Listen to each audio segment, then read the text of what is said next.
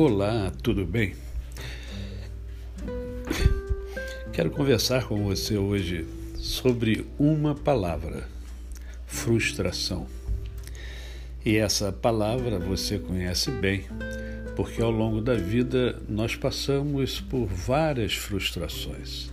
Desde pequenos, nós passamos por frustrações e não fomos preparados para passar por elas. Os nossos pais sempre fizeram tudo para evitar que nós passássemos por frustrações.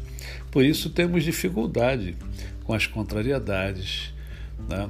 temos dificuldade com quando as coisas não acontecem do jeito que a gente quer.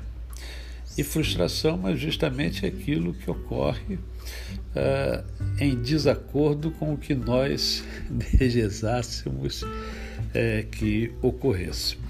E para uh, que fique bem claro isso, eu quero usar a palavra do Senhor.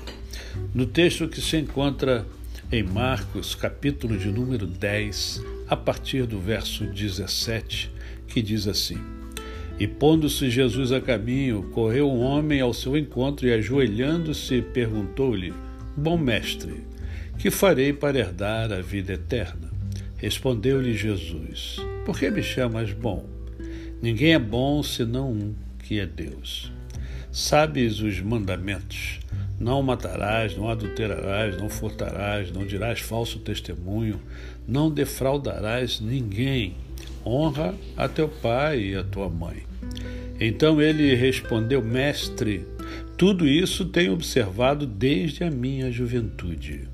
E Jesus, fitando, o amou e disse: Só uma coisa te falta. Vai, vende tudo que tens, dá aos pobres, e terás um tesouro no céu.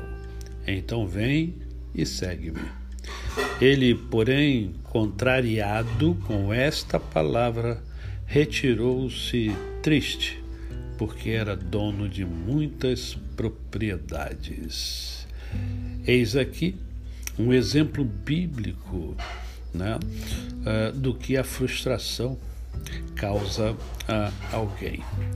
Aquele jovem que conhecia né, os mandamentos do Senhor, aquele jovem que se arvorava em função deste conhecimento, desejava a vida eterna, procura Jesus, é, reverencia Jesus, está tudo correto até aí.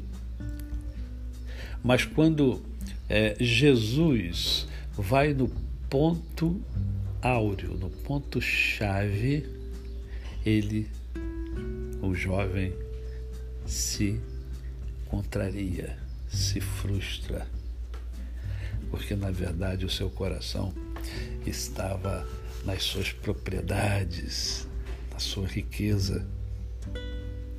A sua riqueza falou mais alto do que o seu desejo de ter a vida eterna.